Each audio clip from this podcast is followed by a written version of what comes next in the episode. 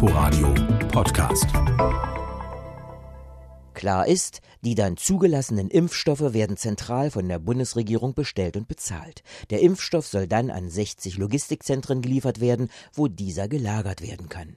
Dafür sind Spezialkühlschränke notwendig, da er bei 70 Grad minus aufbewahrt werden muss und kann, das für wenige Tage. Die Impfung erfolgt in den Impfzentren, die die Bundesländer bis dahin benannt und eingerichtet haben.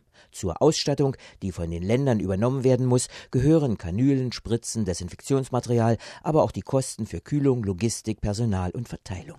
Wie die Bundesländer die Impfungen organisieren, steht noch nicht fest. Bundesgesundheitsminister Jens Spahn befürwortet große Impfzentralen. Thüringen plant dagegen regionale und lokale Impfpraxen.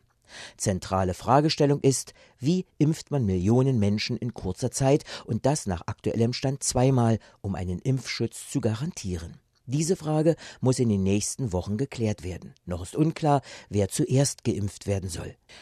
Soll zuerst das Pflegepersonal und Risikogruppen oder die Verhinderung der Verbreitung des Virus oberste Priorität haben? Darüber entscheidet die Ständige Impfkommission des Robert Koch Instituts.